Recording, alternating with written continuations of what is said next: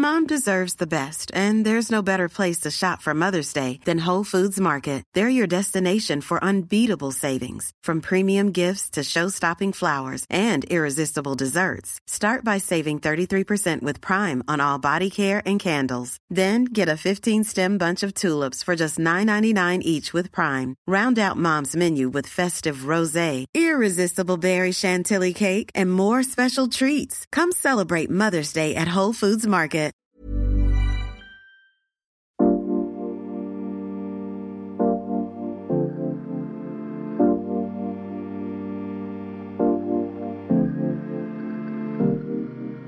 Für viele von uns Yogis ist es selbstverständlich, kein Fleisch zu essen, überhaupt auf tierische Produkte zu verzichten.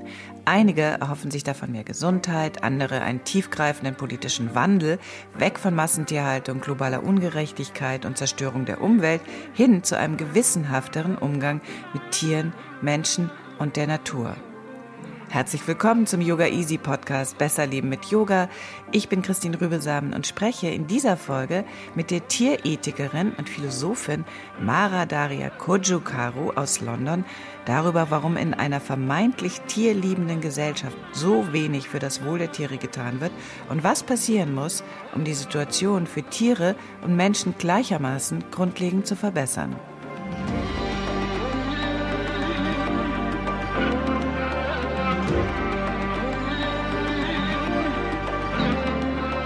Herzlich willkommen, Frau Kojo Karu nach London. Schön, dass Sie Zeit haben heute für uns. Danke. Herzliche Grüße nach Berlin. Sie haben ein äh, tolles Buch geschrieben, Menschen und andere Tiere.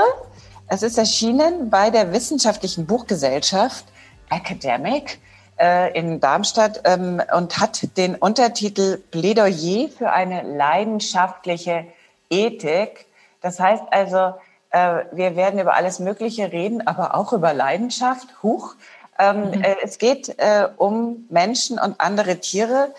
Das heißt ja eigentlich bereits, dass Sie äh, der Meinung sind, Menschen sind auch Tiere oder verstehe ich das falsch? Nein, das verstehen Sie ganz richtig und ich glaube, die allermeisten Menschen würden das auch genauso verstehen. Also in gewisser Weise ist es erstmal eine triviale Feststellung zu sagen, der Mensch ist auch ein Tier. Dagegen sträubt sich heutzutage eigentlich auch kaum noch jemand. Ähm, die Frage ist, was man dann innerhalb der normativen Theoriebildung daraus macht und das ist dann durchaus umstrittener. Und bei mir hat das mindestens zwei Funktionen, diese Feststellung doch so prominent auch zu machen. Zum einen hängt das damit zusammen, dass ich damit die Gemeinsamkeiten von Menschen und anderen Tieren herausheben möchte. Und zum anderen hat das aber auch etwas damit zu tun, dass ich das, was wir mit anderen Tieren teilen, nämlich die Leidenschaften, ähm, mehr in das Zentrum der vielleicht nicht nur ethischen, sondern vor allem moralpragmatischen Theoriebildung stellen möchte. Und das sind ähm, eben ja die, die Gefühle der Empörung, der, des Mitgefühls und dergleichen. Und ähm, da glaube ich, ähm, können wir an unserem Selbstbild noch ein bisschen feilen, um da zu einer besseren Selbsteinschätzung zu kommen? Also, ich muss mal vorausschicken, dass ich glaube, so tief in die äh, äh, Theoriebildung äh, können wir oder wollen wir hier an dieser Stelle in diesem Podcast gar nicht einsteigen. Aber ähm, die Leidenschaften, von denen Sie sprechen, die wir mit den Tieren teilen, können, können Sie das ein bisschen genauer sagen? Ich erinnere mich nur mal an die Katze, die wir hatten äh, als Kinder und der haben wir natürlich Eigenschaften zugeschrieben. Ähm, die war schwierig, ja, die ging ihren eigenen Weg, die war nicht so äh, äh, devot wie Hunde. Das stimmt natürlich auch nicht. Äh, also wir haben äh, dieser Katze einen ganzen ähm, Charakter angedichtet und ähm, hätten schon, haben, haben die mit in die Skiferien genommen. Also ich glaube ehrlich gesagt fürchterliche Tierquälerei. Wir hatten einen Hamster, den habe ich in, äh, in, im, im, im äh, Waschbecken schwimmen lassen, also noch schlimmere Tierquälerei. Aber diese Tiere hatten alle irgendwie einen Charakter und äh, ich hätte sie natürlich ungern abends irgendwie serviert bekommen. Also mhm. ähm, ist das schon der erste Schritt, dass wir sagen, wenn wir äh, den Tieren Leidenschaften zugestehen, ähm, dann können wir sie nicht mehr so schlecht behandeln? Mm. Da ist jetzt sehr, sehr viel drin in Ihrer Frage und in Ihren Geschichten. Und ich äh, möchte vielleicht als erstes auf ein Wort eingehen, das Sie verwendet haben. Und zwar, Sie sagen, wir haben der Katze ganz viel angedichtet. Und das betrifft dann natürlich auch die Frage nach dem Verhältnis von Dichtung und Wahrheit sozusagen. Und ich glaube, dass wir in vielen Fällen tatsächlich Fehlzuschreibung machen. Also wenn Sie meinen, dass Ihr Hamster gerne abends vorm Schlafen gehen, was ja eigentlich der Zeitpunkt ist, wo der Hamster gerade aktiv wird, gerne ein Bad nimmt, dann haben Sie sich, glaube ich, tatsächlich geirrt. Gleichzeitig, wenn Sie merken, dass, äh, wenn Sie ein bisschen etwas vom Hamster verstehen und merken, dass er zum Beispiel ganz still wird und äh, sich irgendwie streicheln lässt, aber doch dabei sehr, sehr still ist, dann könnten Sie wissen, dass er vielleicht eigentlich sich nicht traut, wegzulaufen oder so. Das heißt, Sie könnten so etwas wie Angst erkennen. Angst können wir bei eigentlich den aller, aller, allermeisten Tieren irgendwie feststellen, ohne viel über diese, diese Tiere auch zu wissen. Ähm, die weiteren Leidenschaften, die ich jetzt in dem Buch ganz wichtig finde, sind die, die uns als soziale Lebewesen auszeichnen. Da ist bei der Katze mir manchmal, ich lebe nicht mit Katzen zusammen, insofern weiß ich es nicht. So viel ich weiß, sind äh, adulte Katzen, also unsere Hauskatzen, auch gar keine sozial organisierten Tiere. Also sie leben nicht wie ähm, wie, wie Hunde etwa. Die Ausnahme sind, glaube ich, Löwen in Sozialverbänden, sondern sind einzelgängerisch. Aber für diese sozial organisierten Lebewesen ist es ganz wichtig, etwas über das Innenleben und die Intentionen der anderen irgendwie zu verstehen. Und das tut man eben auch darüber, dass man die Emotionen der anderen versteht. Wenn wir das verstanden haben, jetzt komme ich zu dem Ende Ihres Beitrags, haben wir dann sozusagen die Gewissheit, dass wir diesen Tieren dann letzten Endes nicht an den, an den Kragen gehen. Also, und da glaube ich, dass es sich historisch nicht so erwiesen hat. Nein, also es ist ja in der Tat, glaube ich, ein neueres Phänomen, dass wir den Tieren, denen wir einen Namen gehen, geben, die Familienmitglieder sind, die ähm, ja so in unserer Hausgemeinschaft als Charaktere agieren dürfen, dass die dann auch ähm, ein naja, dass wir uns um ihr Ende zum Beispiel sehr sorgen, dass wir uns Gedanken machen, ob wir sie einschläfern dürfen und wenn ja, wie und dergleichen. Und ich glaube, früher ist das alles sehr, erstens sehr viel emotionsloser abgelaufen, hat dann irgendjemand, vielleicht der, der Großvater, dem, dem Hund dann irgendwie den Gnadenschuss versetzt oder dergleichen. Und vor allem war natürlich auch ähm, diese Tatsache, dass man da irgendwie Mitglied einer Hausgemeinschaft war, noch nicht der Garant dafür, dass man am Ende des Tages nicht ähm, getötet wird, um gegessen zu werden. Also da gibt es ja auch diese vielen Metamorphosen vom Kaninchen, mit dem die Kinder spielen dürfen, oder die Hähne, ähm, mit denen die Kinder spielen dürfen. Oh, vielleicht keine Hähne, aber vielleicht Hühner. Ähm, und dann letzten Endes wird ihnen doch der Kragen umgedreht oder das Fell über die Ohren äh, gezogen. Ähm, insofern glaube ich, damit alleine haben wir noch nicht äh, sozusagen diese, ähm, diese Sicherheit für die Tiere hergestellt. Aber es ist auf je, ich glaube, das wäre auf jeden Fall schon mal etwas, um die massiven Missstände, die wir mittlerweile in der industriellen Tierhaltung haben, da gehen die meisten Leute dann schon nicht mehr mit. Wenn sie die, die, die Tiere als Individuen mit Emotionen und einem Innenleben erkannt haben, wird ihnen sehr schnell klar, dass wir sie so nicht behandeln dürfen. Und dann ist immer die nächste Frage, aber wenn es ihnen richtig gut geht und wenn ich ihnen einen schönen Namen gebe und wenn ich sie ganz vorsichtig schlachte, darf ich sie dann noch essen? Und das ist wieder eine eigene Debatte und können wir auch noch gerne darüber sprechen. Aber ja, welche Rechte haben Tiere eigentlich bei uns gerade im Moment? Oh ja, nun, also ähm, bei Rechten gibt es ja die moralischen Rechte und die, die juridischen Rechte und politische Rechte. Und ähm, ich glaube, manche Menschen denken, dass die Tiere in rechtlicher Hinsicht schon sehr viel besser geschützt wären, als sie es de facto sind. In Deutschland haben sie keine Grundrechte, wie wir sie haben. Also sie sind nicht als Individuen hinsichtlich ähm, ihrer Freiheit, ihrer körperlichen Unversehrtheit ähm, und, und, und dergleichen geschützt. Das sind sie nicht. Sie haben, wir haben den Tierschutz aber als Staatsziel im Grundgesetz. Und das bedeutet, dass eigentlich die Normen des Tierschutzgesetzes, die einen Minimalkonsens ähm, zur Grundlage haben, den ich in dem Buch immer wieder zitiere, ähm, eigentlich sehr ernst genommen werden müssten. Das heißt, meine Idee ist ja an Stellen des Buches immer wieder zu sagen, wenn wir das nur mal ernst nehmen, und das sind eben noch keine starken Tierrechte, aber wenn wir nur mal diese starke Tierschutzposition ernst nehmen würden, dann müssten wir schon mit ganz vielen der Praktiken, die wir so für gang und gäbe halten, ähm, aufhören. Und da muss man sagen, dass wir einfach mit der Durchsetzung unserer existierenden Normen eklatant weit hinterherliegen. Wollen wir jetzt für alle Tiere oder für manche Tiere noch weitergehende juridische Rechte fordern auf der Grundlage unserer vielleicht moraltheoretischen Vorstellungen von Rechten, das ist eine offene Debatte. Also beispielsweise sind sich viele in der tierethischen Debatte einig, dass manche Tiere diese Rechte durchaus verdienen. Bei anderen ist man sich dann nicht mehr so sicher. Also wenn wir beispielsweise über Bienen sprechen, braucht die einzelne Biene äh, menschenrechtsanaloge Grundrechte, ja oder nein?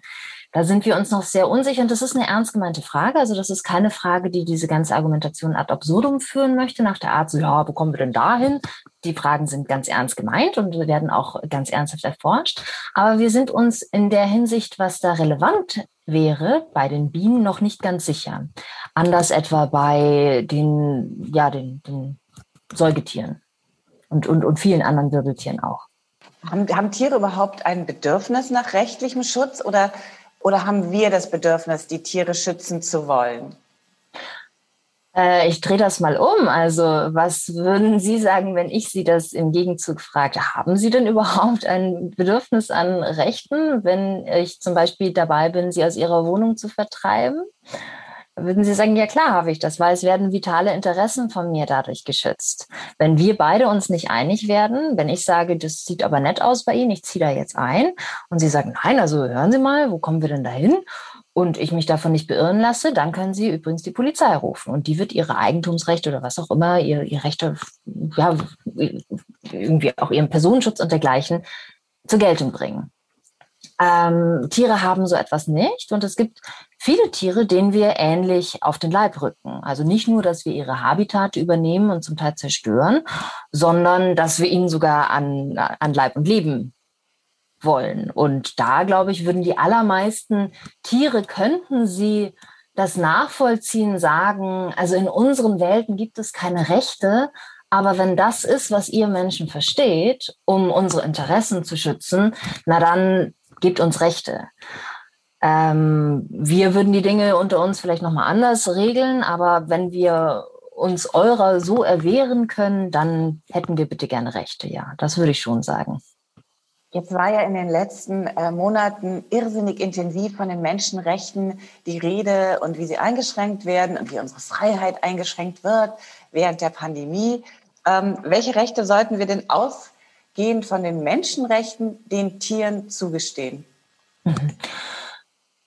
Nun, ähm, auch hier haben wir oft in den Diskussionen so, ähm, sagen wir mal so, vielleicht auch witzig gemeinte Einlassungen dazu, wenn man mal den Menschenrechtskatalog durchgeht und da auch so etwas findet wie Recht auf Urlaub, dann heißt es ja, ah, brauchen jetzt äh, Tiere Recht auf Urlaub. Und, aber darum geht es nicht. Also es geht darum, dass wir Rechte formulieren, die die Interessen der Tiere, die sie tatsächlich haben, schützen. Das heißt, ähm, ja, also gut, bei, bei Tieren, die arbeiten, kann man natürlich übrigens auch über Urlaub sprechen. Aber erstmal geht es um diese ganz grundlegenden Rechte. Und da unterscheidet man ja typischerweise zwischen negativen Abwehrrechten. Das bedeutet, dass sich eben jemanden nicht tötet, das Leben nicht nehmen darf, die Freiheit nicht nehmen darf.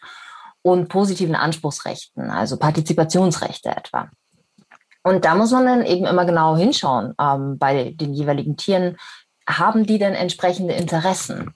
Also bei Tieren, die sich zum Beispiel in der menschlichen Gemeinschaft gar nicht gerne aufhalten, nehmen wir etwa den Eisbären.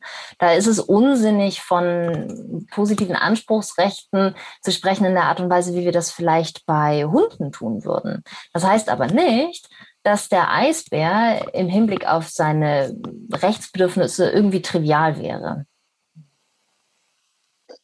Ich muss immer noch an den Hamster denken, äh, denn jetzt erinnere ich mich dran, wie ich den in meiner, ich sage mal, ich fürchte, acht oder neun Jahre werde ich schon gewesen sein, in dieser Handteil hielt und der natürlich komplett in diesem äh, Parasympathikus Free Status war. Der hat natürlich fürchterlich Angst gehabt ähm, und hat sich vermutlich auch schon an das letzte Bad erinnert, ähm, musste da die Seifenschale irgendwie rettend in Anspruch nehmen. Also das erzähle ich jetzt so lustig, aber das war natürlich ähm, für ihn überhaupt nicht lustig.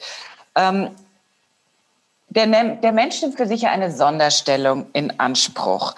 Ähm, was meinen Sie denn, wenn Sie sagen, Menschen sind auch Tiere? Also Sie unterstellen ja, oder nicht unterstellen, sondern Sie schreiben ja auch, dass es für uns Menschen ganz wichtig ist, nicht nur für die Tiere. Das ist klar, auch wenn wir das die ganze Zeit verdrängen. Aber was haben wir Menschen denn davon, wenn wir die Tiere besser schützen? Mhm. Ja, also wir haben davon, dass wir mehr im Einklang damit, wie wir sein wollen, leben könnten. Ich stelle oft fest, dass Menschen denken, dass wir in einer besseren Welt lebten. Ich stelle oft fest, dass Menschen denken, dass Tiere zum Beispiel aufgrund des herrschenden Tierschutzgesetzes schon sehr gut in ihren Interessen geschützt würden. Ich stelle sehr oft fest, dass Menschen denken, dass wir, wenn wir beispielsweise Tierversuche machen, wirklich nur die machen, die aber auch unbedingt notwendig sind und wenn dann nur ganz vorsichtig. Und an diesen Überzeugungen möchte ich gerne rütteln und sagen, das sind ehrenwerte Überzeugungen und Anliegen, aber sie passen einfach nicht zu der Realität. Und mit einer Realität, die uns ja immer wieder entgegentritt, sozusagen harmonischer zu leben. Das ist ja sozusagen ein Anliegen der, der, der pragmatischen Philosophie. Auch, ähm, ich glaube, das, das ist ein sehr gesundes Bedürfnis. Und Menschen flüchten sich dann oft in solche Tierwohlfantasien oder sie blenden das einfach aus und sagen so etwas, ach, das will ich irgendwie alles gar nicht wissen. Und ich glaube, wir tun uns da als die Tiere, die wir sind, die sich nämlich auch moralisch entwickeln, ähm, kein Gefallen, wenn wir da nicht versuchen, mehr im Einklang sowohl mit dem, was wir wünschen, als auch der Realität ähm, zu leben.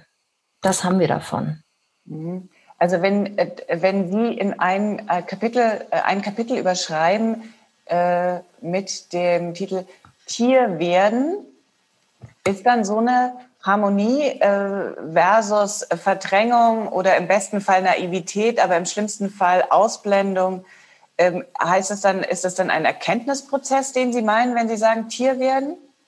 Äh, ein Erkenntnisprozess und ein Prozess der Anerkennung. Und ein Prozess der Anerkennung insofern, als wir eben auch unsere zum Teil sehr wirren Gefühlslagen erstmal anerkennen im Hinblick auf andere Tiere, erstmal anerkennen und dann auch in die Konflikte reingehen. Also das meine ich mit diesen Tierwohlfantasien, äh, wo so immer die Vorstellung herrscht, so ja, ähm, so, so, nach der Art, uh, you can have your cow and eat it. Also man, so im Englischen gibt es diesen, diesen schönen Spruch mit dem Keks oder mit, mit dem Kuchen und ich wende das eben auf die Kuh an. Ähm, und, und das sind falsche Vorstellungen von Harmonie. Insofern ist ja eine der Emotionen, die ich ganz wichtig finde, auch die Wut dass man die aber nicht in so einem ähm, wutbürgerlichen Sinne oder querdenkerischen Sinne irgendwie instrumentalisiert, um die eigenen Befindlichkeiten auf die Agenda zu, ähm, zu schießen, sondern um eben zu sagen, ich habe den Eindruck, hier läuft etwas wirklich profund falsch. Und so verstehe ich das. Und dann geht man in ein Gespräch mit dem anderen und da dann auch das nicht in so pseudo-sachlichen Diskursen aufgehen zu lassen, sondern da auch als leidenschaftliche Tiere. Wir, wir werden ja wütend, weil Dinge, die uns ähm, die für uns wertvoll sind, in Gefahr sind. Das anzuerkennen und zu sagen, hier geht es wirklich um etwas und das lasse ich auch ähm, an mich heran und ich gehe in den Konflikt mit meinem anderen Menschen. Wir haben ja die Konfliktfähigkeit als Menschen heutzutage völlig verloren. Ähm, das, ist, das ist das, was ich denke ähm, oder was ich auch meine, wenn ich sage, es geht um dieses Tierwerden als Aufgabe. Wie geht es Ihnen denn? Sie sagen, äh, Sie wären lieber keine Veganerin. Mhm. Warum nicht? Sind, Sie sind es aber, weil Sie natürlich konsequent vom Denken, Sie haben vorhin gesagt, man denkt, man denkt, man denkt. Sie machen diesen Schritt vom Denken ins Handeln, sind äh, Veganerin. Das sind viele von uns Yogis auch. Das gehört bei uns äh, für viele von uns wirklich zu einem ganz klaren ähm, Lebensstil, lässt sich gar nicht mehr weggehen. weggehen. Aber wie geht es Ihnen damit? Hm, ich, also erstmal so, was meine individuelle Haltung dazu betrifft, damit geht es mir natürlich schon mal ganz gut. Aber was mich dazu bringt zu sagen, ich wäre lieber keine Veganerin mit so einem Augenzwinkern, ist, dass ich mit einem Unbehagen beobachte, dass wir mittlerweile in Gesellschaften leben, wo es toleriert wird, dass es VeganerInnen gibt, aber die dürfen dann auch mit ihren Einsichten und Anliegen nicht nerven. Das hat dann so etwas quasi religiöses oder so eine identitätspolitische Dimension. Und so wie jemand beispielsweise Fan von einer bestimmten Band ist, bin ich eben Fan von Tofu-Würstchen oder so etwas. Und ich glaube, das heißt, das Anliegen des Veganismus profund falsch zu verstehen. Und das Anliegen ich wäre gern, ich lebte gerne in einer Welt, in der es dieses Anliegen nicht gibt, in der Tiere eben nicht ausgebeutet würden von Menschen, so dass ich gar keine Veganerin in irgendeinem besonderen Sinne sein müsste, sondern es ist einfach normal, dass Tiere nicht unter uns leiden. Da fällt mir Irina ein, die ihr sicher von ihren Videos bei uns auf Yoga Easy kennt. Sie ist auch vegan. Hallo, ich bin Irina vom Yoga Team Berlin und ich äh, lebe seit, glaube ich, jetzt neun Jahren vegan ich muss mich hier so ein bisschen zusammenreißen, dass es nicht ausufernd wird, mein Statement. Für mich ist es so, dass ich ähm, mit Tieren unter anderem aufgewachsen bin, weil ich viel auf dem Bauernhof meiner Pateneltern war. Da hatten die Tiere Namen. Ich habe die Ferkel und die kleinen Hühner und alle gesehen, habe sie gestreichelt, hat sie im Arm gehabt und dann kam sie irgendwann in die Wurst. Das ist ziemlich krass für ein Kind. Und trotzdem war das irgendwie normal und ich habe Fleisch gegessen. Aber irgendwann ist mir aufgefallen, dass ich, ähm, dass, es, dass ich das abspalte, dieses, äh, warum mag ich einen Hund und liebe den. Und es tut mir im Herzen weh, wenn Hunde gequält werden, wenn denen irgendwas getan wird. Und warum geht mir das nicht so, wenn äh, in der Massentierhaltung die, das ganze Vieh da einläuft, Angst hat, die haben ja alle Gefühle man nimmt ihnen die Kälbchen weg, damit wir ihre Milch trinken können. Es ist ziemlich gruselig und wir unterteilen das immer noch, unser Mitgefühl zwischen verschiedenen Tierkategorien, was ich sehr seltsam finde. Also Katzen und Hunde nicht essen, aber ähm, Kühe und sogar Pferde und Schweine. Und wenn man sich diese Tiere mal angeguckt hat und mit denen interagiert hat und spürt und sieht auch, dass die Mitgefühl haben, genau wie wir, für ihre Artgenossen, für andere Tiere, ähm, dann ist es ziemlich gruselig für mich, dieser Gedanke, Fleisch zu essen. Ich muss es nicht, weil es gibt so viele Möglichkeiten heutzutage, ähm, dass ich mich nicht mehr dahinter verstecken kann, so ich brauche mein Fleisch, wozu brauche ich das? Ich bin jetzt seit neun Jahren vegan und bin fitter äh, denn je. Man muss sich ein bisschen damit beschäftigen, äh, wie man ist, aber das ist auch ehrlich gesagt nicht kompliziert. Ähm, ja, und äh, außerdem finde ich, dass es nicht mehr sein muss, dass wir für irgendwelche Kosmetik äh, Tierversuche machen. Es gibt wahnsinnig gute Hersteller, äh, die darauf verzichten und äh, wunderbare Produkte machen. Es gibt es in jedem Bereich, im Modebereich. Ich finde es wichtig, sich umzuschauen. Ich finde wichtig, sich mit Tieren wirklich zu beschäftigen, die anzusehen. Wenn man ein Tier angesehen hat, kann man dann immer noch äh, und aufgezogen hat, kann man es dann immer noch töten. Das ist die Frage. Und äh, wir sind sehr weit weg davon, wenn wir irgendwo ein Stück Fleisch kaufen, äh, können wir uns schön einbilden oder irgendwie uns davon abspalten, dass das mal ein Tier gewesen ist, das gelebt hat, das geliebt hat, das Mitgefühl gehabt hat ähm, zu seinen Artgenossen und anderen Wesen. Und das finde ich sehr, sehr wichtig. Ähm, insofern bin ich rundum Veganerin. Ich passe auch bei meiner Kosmetik und meiner Kleidung auf. Bei Schuhen habe ich manchmal ein bisschen Schwierigkeiten, aber die kaufe ich dann secondhand. Mm ähm, und ja, für mich ist es einfach wichtig, dass wir auf Augenhöhe mit anderen Wesen gehen. Für mich ist das auch Yoga. Es hat mit Yoga zu tun. Warum genügt es nicht, äh, wenn der Einzelne sein Konsumentenverhalten ändert? Das sagen Sie. Ja, das, ähm, das, wir beobachten das ja in ganz vielen Bereichen, nicht wahr? Dass wir die Verantwortung für Dinge, die wir in der Welt richten wollen, auf andere, also auf den Einzelnen ähm, Konsumenten auf die einzelne Konsumentin abwälzen. Und ähm, ich glaube, das genügt erstens nicht, weil es in der Sache selber einfach nicht genügt. Die vielen, vielen KonsumentInnen kommen da gar nicht gegen das System an. Ähm, und zum anderen sind es genuin kollektive und politische Aufgaben für etwas, was wir übrigens, und ich komme wieder auf das Grundgesetz zu sprechen, als Staatsziel im Grundgesetz festgeschrieben haben dafür den Einzelnen an der Supermarktkasse ständig in die Pflicht zu nehmen, das machen wir auch nicht, wenn wir eine Flagge designen. Das machen wir auch nicht, wenn wir irgendwie das Militär irgendwo hinschicken. Also das, so machen wir das einfach nicht. Und ich finde es ähm, faul und falsch, das auf den Einzelnen abzuwälzen. Und der muss dann eben alles Mögliche verhandeln. Das geht ja nicht nur um, um andere Tiere, sondern es geht um Kinderarbeit, es geht um Umweltstandards, es geht um arbeitsrechtliche Dinge, die man auf dem Kopf haben muss, wer da wie bezahlt und entlohnt wurde da, das ist, das sind, das sind staatliche, solange wir in Staaten leben, sind das staatliche ähm, Regelungsaufgaben. Und dafür haben wir ja Politik und nicht dafür, dass die Politik die Interessen von denjenigen, die von diesem System profitieren, schützt. Denn der Einzelne ist ja auch einfach heillos überfordert. Also äh, der ist dann praktisch, der Einzelne wäre, äh, von dem würden wir oder von ihr würden wir verlangen, dass der Regenwald permanent vor dem inneren Auge ist, die Umwelt, die Luft, äh, die Wasserverschmutzung, die Treibhausemissionen, ähm, das ganze Elend. Und äh, das müsste er praktisch permanent, müssten wir mit diesen, mit diesen Fakten vor den Augen äh, äh, durchs Leben rennen. Und das kann ja kein Mensch aushalten. Deswegen findet ja diese Verdrängung statt. Also ich frage mich immer noch, wie diese Verankerung im Grundgesetz und das Wissen, wieso das nur so sporadisch aufflackt und wieso wir es die meiste Zeit verdrängen. Und das äh, tun natürlich auch äh, Yogis, die dann äh, von Ahimsa, so heißt es bei uns, das erste yogische Gebot ist Gewaltlosigkeit, ähm, die davon sprechen, aber natürlich trotzdem Lachs essen wegen der äh, Fettsäuren oder so. Ja. Ich meine, warum ist das so? Ähm, ich glaube, das hat schon etwas damit zu tun, dass jedenfalls in unseren äh, ja, europäischen, nordamerikanischen Kulturkreisen Tiere die längste Zeit immer als Gruppe auf der anderen Seite des Menschen gesehen worden sind. Und die Philosophie hat da mit Schuld an dieser Wahrnehmung. Ne? Also das ist ja dieses beliebte philosophisch-anthropologische Spiel, irgendwie zu sagen, es gibt da so den Menschen, der zeichnet sich so und so aus, und auf der anderen Seite gibt es irgendwie so die Tiere und die sind dann alle das irgendwie, ja, Tier, ja, was auch immer. Und das übersieht natürlich die Vielfalt dessen, was da auf der anderen Seite ist und die Gemeinsamkeiten.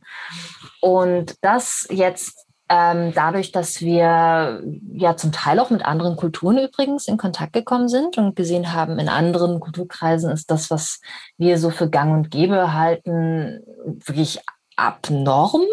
So würde niemand, ähm, so würde niemand mit den Tieren, die selbst da auf eine bestimmte Art und Weise genutzt werden, umgehen. Beispiel, Beispiel, Beispiel. Naja, nun, also wir haben ja oft solche, ähm, solche Diskussionen rund um den Veganismus, wo es dann darum geht, ja, würde man denn jetzt zum Beispiel auch äh, dem, dem afrikanischen Subsistenzbauern seine, seine Ziege streitig machen? Und da bin ich diejenige, die eher so ein Stück weit zurückrudert und sagt, darum geht es nicht primär. Also was und, und ich, ich würde mir das, ich plädiere, ich plädiere ja auch für so eine Kasuistik, dass man sich alles immer sehr genau anschaut. Aber wenn es jetzt in der Tat so ist, dass da jemand äh, eine Ziege hat, die das Gras rupft und ähm, mit ihrem Zicklein glücklich sein darf und manchmal gibt sie ein bisschen Milch dazu und dann kann man die dann kann man als Mensch die konsumieren, dann da, da, da werde ich noch nicht so nervös, wie ich es werde, wenn ich in unsere Mastbetriebe gucke. Und da würde jeder äh, afrikanische Subsistenzbauer dieser Art in unsere Betriebe gucken und sagen, Jesus Christ, was ist denn bei euch los? Also seht ihr denn gar nicht mehr, dass das irgendwie Lebewesen sind? Das sind ja bei euch Maschinen geworden. Und ich glaube, dadurch, ähm, und auch ich, ich, ich kenne mich jetzt leider mit, äh, mit der Philosophie des äh, hinter und des Yoga nicht gut genug aus, aber wir haben eine, ähm, eine sehr tolle äh, Dozentin an der Hochschule für Philosophie, die da auch immer wieder entsprechende, also ähm, für Hinduismus und äh, Indi also Hinduismus sozusagen als Religion und ähm, Indien als Kultur, die da auch immer wieder so ein bisschen Einblicke gewährt. Zum Beispiel diese Rattentempel. Ratten sind bei uns, wenn jemand eine Ratte hat, dann äh, ruft man die, die, den, den, den, den Ungeziefervernichter und da werden die gehegt und gepflegt. Und ich weiß nicht, wie gut es jetzt aus einer aus einer tierärztlichen Perspektive diesen individuellen Ratten geht, aber das ist doch schon mal ein ganz anderer Zugang zu der Ratte. Und ich glaube, da lernen wir auch im interkulturellen Dialog einiges. Und dadurch, dass natürlich viele unserer, also viele Menschen mit Haustieren zunehmend zusammenleben, hat sich auch nochmal was geändert. Dadurch, dass wir natürlich auch jetzt die Freiheit haben, ähm, anders uns zu ernähren und anders zu forschen und anders zu leben, ähm, haben wir nicht mehr so diesen, diese Not. Ich bestreite, ich weiß das empirisch nicht gut genug, ich bestreite nicht, dass es vielleicht wichtig gewesen ist in der Menschwerdung, dass wir äh, Fleisch gegessen haben. Das bestreite ich nicht, ich weiß das nicht mhm. gut genug, ob es auch anders hätte sein können. Ähm, aber ich bestreite, dass wir es für die weitere Menschwerdung, und das geht ja immer weiter, äh, weiterhin brauchen, weil da haben wir den Beweis, dass wir das anders machen können. Und wenn wir eben dieses Tierleid eigentlich nicht mehr in Kauf nehmen möchten, dann sollten wir andere Wege gehen. Entschuldigung, das war jetzt sehr lang und, und so ein bisschen roundabout, aber die Ratten nein, nein, sind. Ich, wollt, ich, wollt, ich wollte ja auch wissen, ähm, wie es weitergehen kann. Also Vielleicht noch einmal einen, einen, einen äh, letzten Schlenker. Äh, Sie erwähnen auch die Corona-Welpen oder diese Covid-Welpen. Mhm. Alle wollten, während wir in unseren Rechten uns massiv eingeschränkt gefühlt haben, äh, unbedingt äh, Hundebabys. Und jetzt, wo man wieder reisen kann, will man die schnell wieder loswerden. Was sagt denn das über unser Verhältnis zu Tieren? Ja, äh, das sagt, dass wir da, glaube ich, auch nochmal ganz genau hinschauen müssen. Denn die Mensch-Hund-Beziehung ist ja eine, die normalerweise so als Ausweis dafür verstanden wird, dass wir es auf die Kette bekommen können mit diesen anderen Tieren. Und ich glaube, da machen wir uns ganz viel vor. Und diese Corona-Lockdown-Welpen ähm, sind, sind ein sehr, sehr trauriges Beispiel dafür. Ähm, aber auch darüber hinaus, also wie gesagt, ähm, Tiere haben Emotionen, Tiere kommunizieren. Hunde sind die Art, die sich wirklich eigentlich darauf spezialisiert haben, mit uns zu kommunizieren und wir verstehen sie so oft so schlecht. Und ähm, sich da wirklich auch nochmal mit all der Bereitschaft, dass es auch wehtun kann, zu sehen, wie die Dinge wirklich sind, hinzusetzen um zu gucken, wie die Dinge wirklich sind. Ich glaube, das wäre schon ganz gut und auch von dieser letzten Endes, wie ich finde, nicht zu vertretenden Haustierhaltung wegzukommen. Okay, das und Ihr Buch lesen, das ist wirklich wunderbar geschrieben. Äh, das kann man auch verstehen, äh, wenn man keine philosophische Vorbildung hat. Das ist wirklich äh, sehr, ähm, sehr leidenschaftlich geschrieben. Und äh, das kann ich nur jedem von euch ans Herz legen. Ähm, und noch eine Ankündigung. Wir haben im, äh, am 26. Juni eine Spendenklasse für den WWF, für die Artenvielfalt. Alle bei Yoga Easy haben Tiere. Da gibt es unter anderem Benny und Clyde, Tiger Lily, eine russische Katze, Busia, es gibt Einstein, es gibt sogar Lotti zweimal, eine davon mit einer Bette Midler Frisur. Sie neigt zum Grübeln. Ich hatte eine non-binäre Katze namens Sugar und mein Hamster, Gott hab ihn selig, hieß nach dem Goldmedaillengewinner und Schwimmer Mark Spitz. Wir sind uns alle einig, dass wir die Vielfalt lieben, aber genau diese ist bedroht. Was denkt Anna Trökes eigentlich über Tiere und Artenvielfalt? Warum brauchen wir Artenvielfalt? Auf unserer Erde. Weil die Forschungen der neuesten Zeit zeigen, dass auf nichts zu verzichten ist. Immer wenn irgendein kleiner Kiefer, irgendein Vögelchen, irgendeine Pflanze verschwindet oder von einem anderen Tier, von einer anderen Pflanze verdrängt wird, kommt erstaunlicherweise sehr, sehr häufig ein ganzes Biosystem durcheinander. Das ist ein mehr als gewichtiger Grund, darauf zu achten, dass uns die Artenvielfalt erhalten bleibt.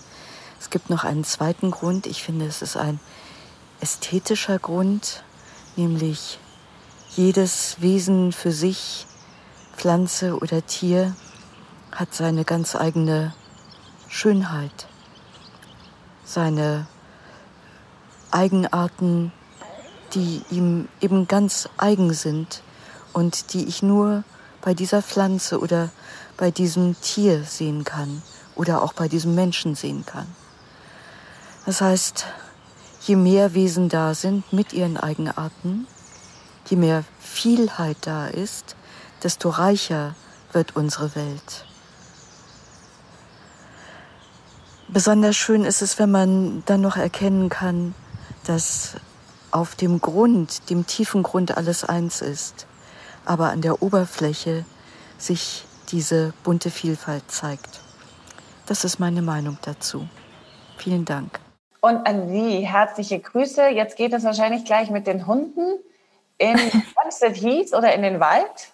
Nein, wir waren schon unterwegs. Wir waren schon unterwegs. Jetzt geht es einfach weiter an den Schreibtisch. Weiter an den Schreibtisch. Wie viele Hunde haben Sie? Wir, das klingt so, als sind da sieben.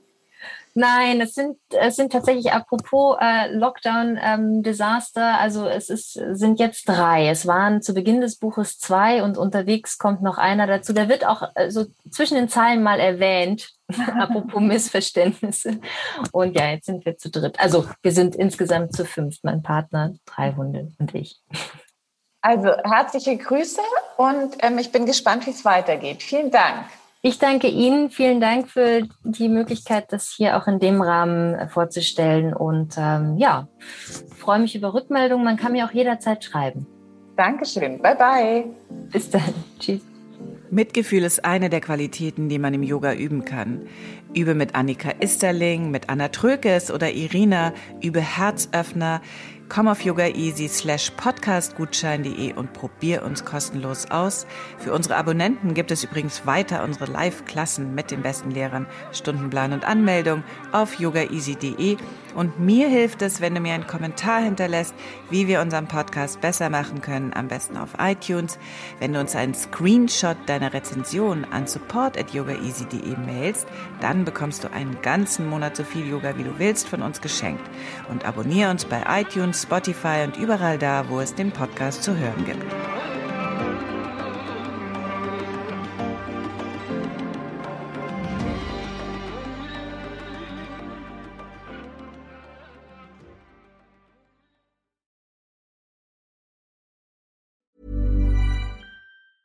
Mom deserves the best, and there's no better place to shop for Mother's Day than Whole Foods Market. They're your destination for unbeatable savings, from premium gifts to show-stopping flowers and irresistible desserts. Start by saving 33% with Prime on all body care and candles. Then get a 15-stem bunch of tulips for just $9.99 each with Prime. Round out Mom's menu with festive rosé, irresistible berry chantilly cake, and more special treats. Come celebrate Mother's Day at Whole Foods Market.